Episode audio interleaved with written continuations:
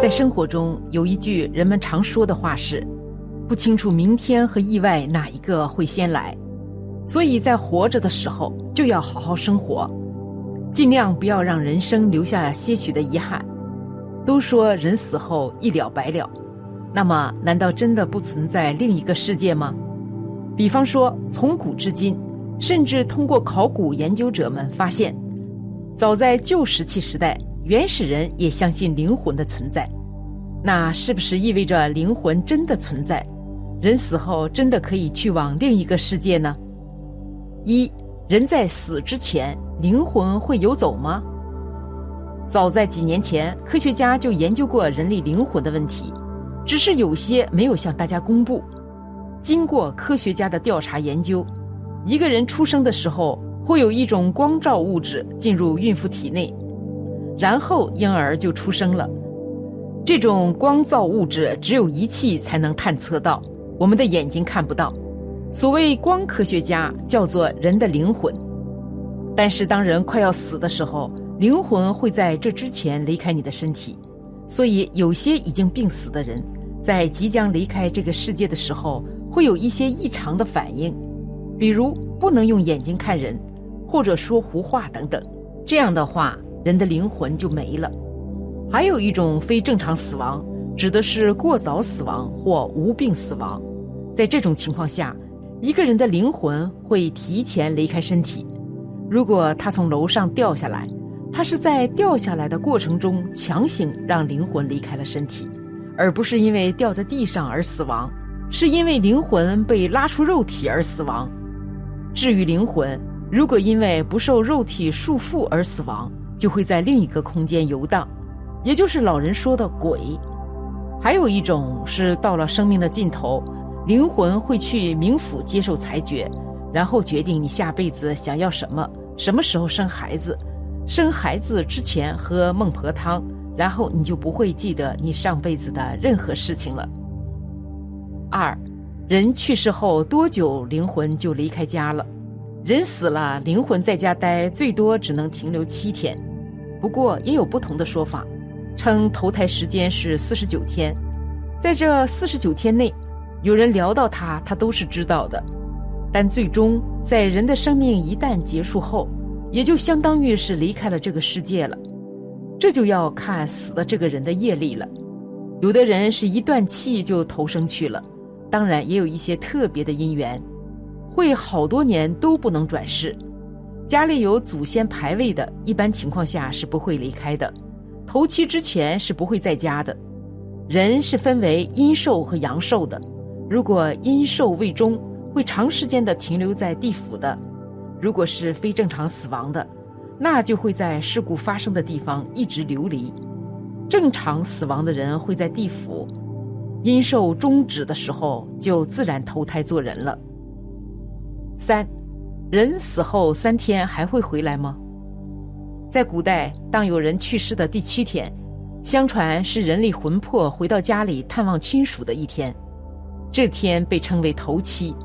这样的说法不知道从什么时候开始代代相传，一直到今天都依然有人信奉着这个说法。所谓头七回魂，就是人类在去世之后第一次回到自己的家中，在这七天之内。亡者的自我意识还并没有和人间完全脱离关系，因此需要在魂魄离开身体的第七天，回到家中了却和人间的各种羁绊。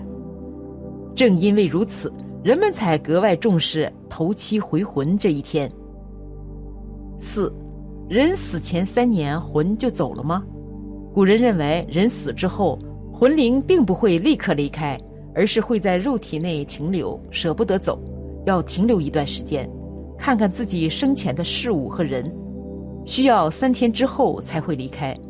当然，还有道教的三魂七魄之说，说人临死之前，三魂七魄已经走了好几个了，体内还剩下一魂一魄，或者几魂几魄。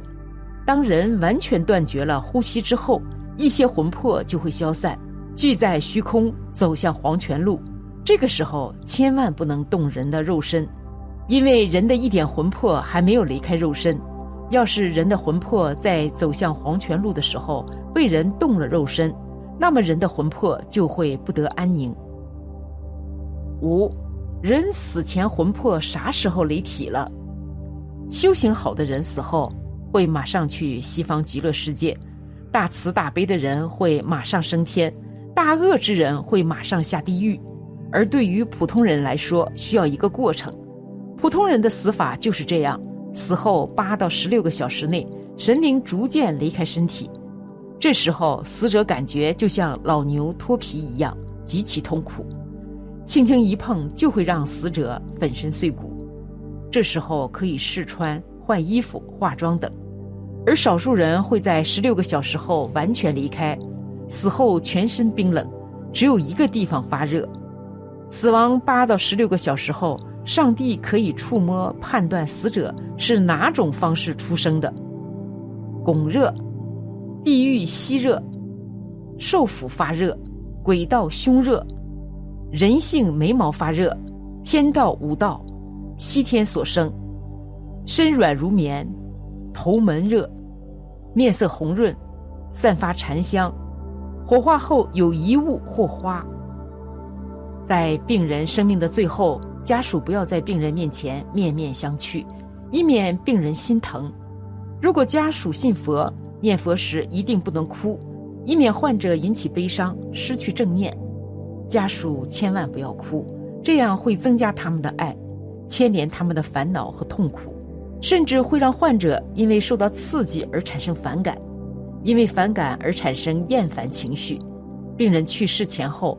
如果有酒肉之人，不要接近病人，否则病人很容易失去正念，陷入三害之中。病人死后，他仍然有意识，知道上帝没有离开。过了一段时间，全身彻底凉了，神的知识就离开了。生命、温暖和知识在死亡之前离开身体，死后灵魂是非常痛苦的时刻。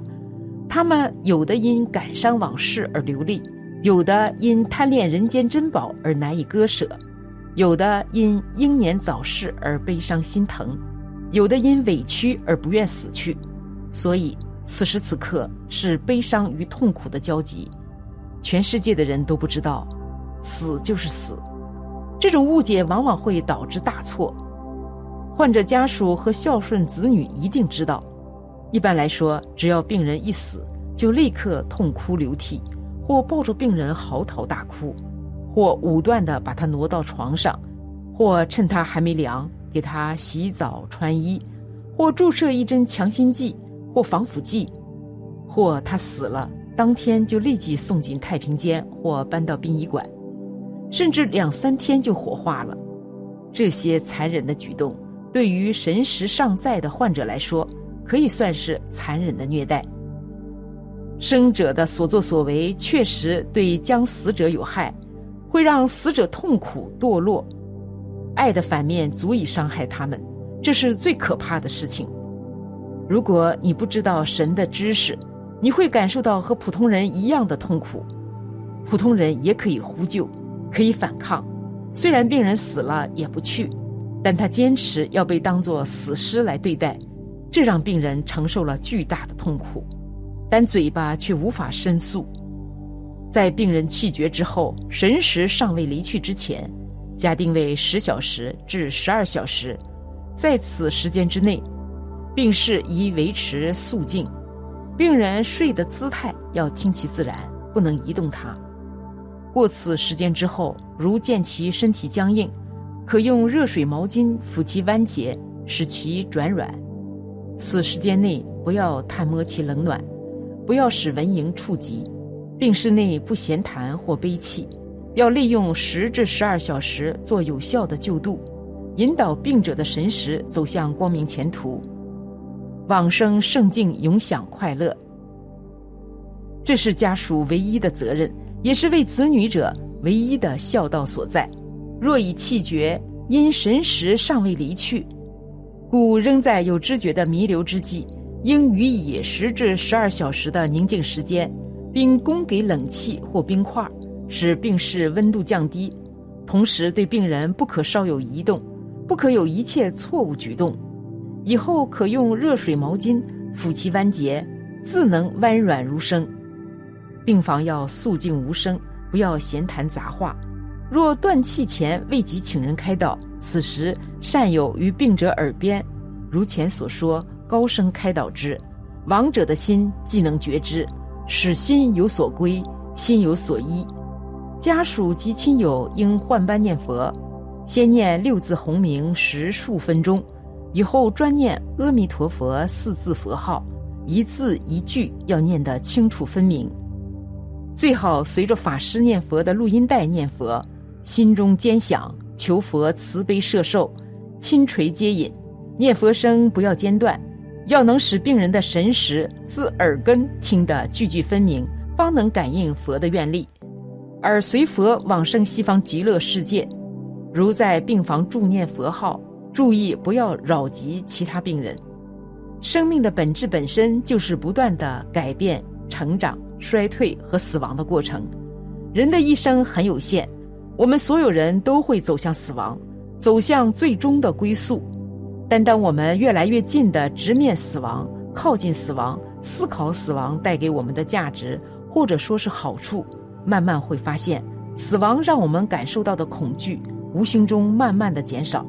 死亡本身的恐惧也比我们想象的小得多。